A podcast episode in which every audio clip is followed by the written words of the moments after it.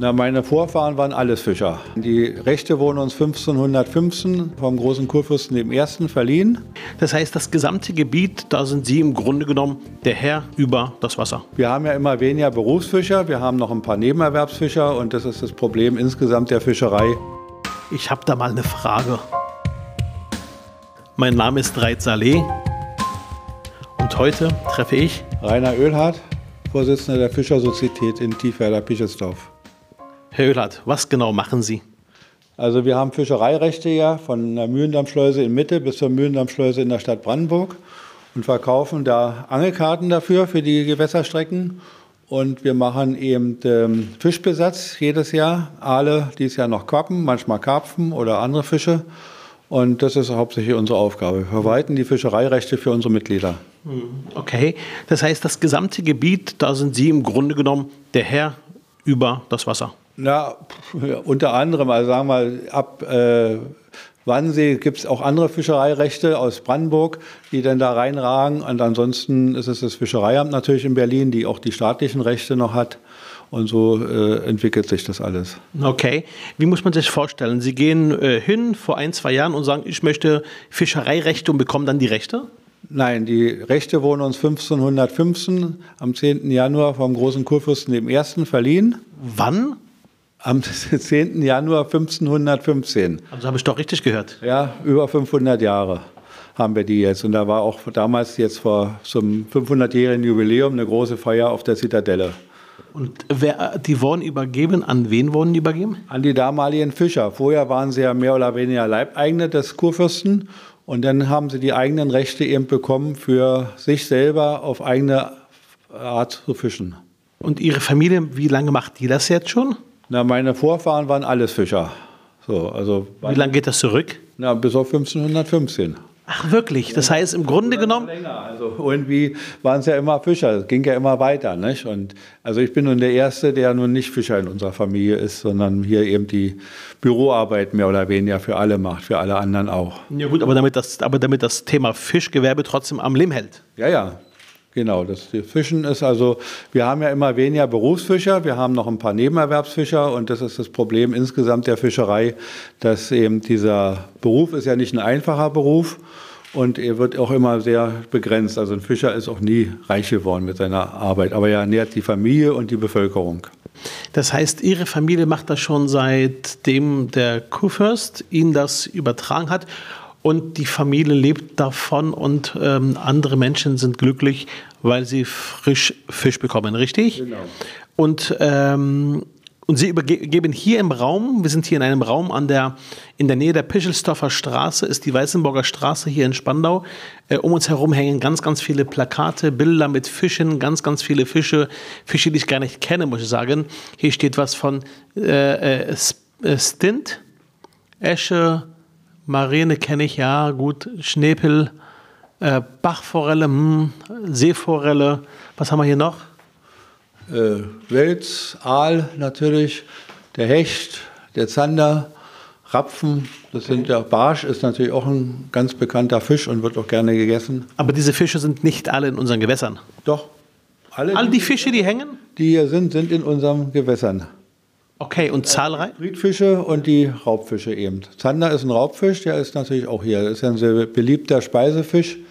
Steht ja auch oft auf Speisekarten, Havelzander. Ob er dann aus der Havel kommt, das ist immer dann die zweite Frage. Das heißt, Havelzander so ein, so ein äh, Merkmal für Qualität. Ja, auch, nicht? Und diese Fische sind bei uns in den Gewässern äh, zufrieden. Wie ist die Qualität des Wassers? Ja, die Wasserqualität schwankt natürlich immer. Wir hatten ja auch schon mal vor vielen, vielen Jahren das Problem, dass der Aal zu viel Schadstoffe gefressen hat. Das ist ja ein Fettgewebe. Und äh, heute ist das äh, Wasser klarer geworden, aber eben für die Fische wieder schlechter, weil die Fische mögen eben einfach die, äh, das trübe Wasser. Okay, und äh, Sie sorgen dafür quasi auch noch nebenbei, dass es genug Fische gibt. Das heißt, Sie äh, setzen i- jedes Jahr Fische aus? Also wir haben in den letzten Jahren äh, Aal immer in Zusammenarbeit mit dem Fischereiamt und wir haben auch EU-Mittel bekommen dafür. Und jetzt äh, machen wir es hauptsächlich eben mit ähm, Aal auch weiterhin, aber auch noch parallel in diesem Jahr Quappen und Jahr haben wir Karpfen eingesetzt. Okay, das heißt, Sie gehen hin mit Gummistiefeln und einem Eimer und setzen dann quasi äh, ganz viele Fische aus? Nee, nee, die werden angeliefert mit dem LKW, werden dann umgeladen auf dem Kahn und dann werden die verteilt im Gewässer. Also der Aal war ja diesmal Glasaal wieder. Wie, die sind ja dann bloß so äh, Zentimeter, maximal fünf Zentimeter groß. Und die werden dann dort ins Wasser gegeben. Und der Kormoran ist derjenige, der dann wartet und sich den Bauch voll frisst. Okay, verstanden. Das heißt, Sie sorgen dafür, dass es immer noch genug und viele verschiedene Fische in unseren Gewässern gibt. Ja, also die sich hier nicht selber eben vermehren können. Der Aal ist eben leider nicht hier, dass er sich selber vermehren kann. Und deswegen wird ja viel Besatz gemacht dafür. Ähm, es gibt eine Sache, die ärgert Sie. Wir haben neulich ein Gespräch gehabt mit ein paar Kollegen von Ihnen. Sagen Sie noch mal für die Zuhörer, was genau ärgert Sie gerade? Naja, es ist ja so, dass ähm, die Fischereiordnung geändert werden soll. Und da werden große Einschränkungen für die Fischer gemacht, weil der Fischotter geschützt werden soll, der eigentlich hier gar nicht vorkommt. Aber die Reusen der Fischer dadurch starke Beeinträchtigungen haben und der Fischer viel weniger Ertrag haben wird durch diese Fischereiordnung, die, wenn sie so in der Form äh, in Kraft tritt. Und die Angler werden auch weiterhin beschränkt die gar nicht durchführbar ist, praxisnah die Sache, weil eben ähm, äh, die Sachen, die jetzt bisher drin waren, eigentlich ganz normal weiter genutzt werden sollten und nicht in der Form, dass es nun jetzt hier ähm, wilde Beschränkungen gibt und die paar Fischer, die noch da sind, die sich damit ernähren müssen, die können das dann wahrscheinlich bald nicht mehr. Und dann haben wir keine Fischer mehr auf dem Wasser und die Hege der Fischbestände kann dann nicht mehr erfolgen. Mhm. Und die Politik stößt auf äh, Verständnis oder sagt man. Die Politik stößt, also die grüne Senatorin stößt da überhaupt nicht äh, mit bei, sondern die wollen ihre, die haben, wenn wir Stellungnahmen machen, sind es vielleicht sechs, sieben äh, aus der Fischerei oder von der Anglerei und 15 äh, Naturschutzverbände, die alle ihre eigenen ähm, Dinge dort eben mit vortragen. Und da wird eben leider hier bei den Grünen auf die Naturschutzverbände äh, hört und nicht auf die Fischerei, die über Jahrhunderte, wie man ja eben gerade gesagt hat, äh, das, das Werk ausführen. Mhm. Und dann ist man darüber auch wütend natürlich, auch ja, enttäuscht. Absolut. Also das ist, äh, weil es äh, macht dauerhaft äh, ein Gewerbe, was ganz wichtig ist für die Gewässer und für die Natur und auch für die Menschen kaputt. Auch für die Ernährung der Menschen. Ja, weil hier die Fischer verkaufen ja auch ihre Fische an die Geschäfte, also an Gaststätten. Sie räuchern selber, sie verkaufen auch immer Hausverkauf. Und das ist eigentlich das Entscheidende. Hm, okay.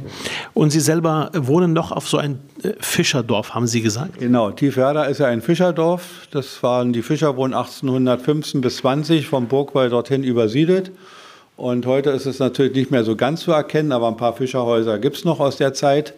Und ähm, ansonsten hat sich natürlich die Tiefwerder verändert. Und die Grundstücke waren alle so angelegt, dass eben von der Straße bis zum Wasser das Grundstück durchging, sodass die Fischer dort auch ihre Tätigkeit ausüben konnten. Hm, okay. Sie haben vorhin erzählt, äh, Sie selber sind kein aktiver Fischer, aber Ihr Enkel. Ja, der hat Ambitionen. Ob er das nachher dann durchführt, ist ja dann eine andere Sache. Das wissen wir natürlich heute. Wie alt ist er? Acht Jahre. Aber er hat Lust drauf. Ja, er angelt überall und auch an der Hochseefischerei, also Hochangeln, Hochseeangeln macht er schon mit und alles Mögliche. Mit acht Jahren? Ja, ab, in Brandenburg ist ja der Vorteil, ab acht Jahre kann man selber angeln. Mhm. Und in Berlin ist es ja alles verboten. Hier sind ja so viele äh, Schwierigkeiten für Kinder und Jugendliche überhaupt ans Angeln ranzukommen.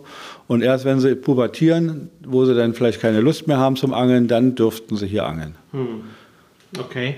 Und, er, und das heißt, er hätte, wenn er dann äh, irgendwann sagt, ich möchte selber ähm, Fischer werden, hätte er dann die entsprechenden Rechte. Ja, wenn ich sie ihm dann vererbe, ja. Okay. Sehr schön. Okay, ähm, vielen Dank. Äh, zum Schluss eine Schnellrunde äh, und Sie antworten einfach mit einem Begriff. Havel oder Spree? Havel. Fisch oder Fleisch? Fisch. Meer oder See? See. Angel oder Netz? Netz. Rot oder grün? Rot. Danke. Friday for Future oder Hertha-Spiel? Hertha. Zander oder Hecht? Zander. Vielen Dank fürs Gespräch. Gut, danke Ihnen auch. Vielen Dank.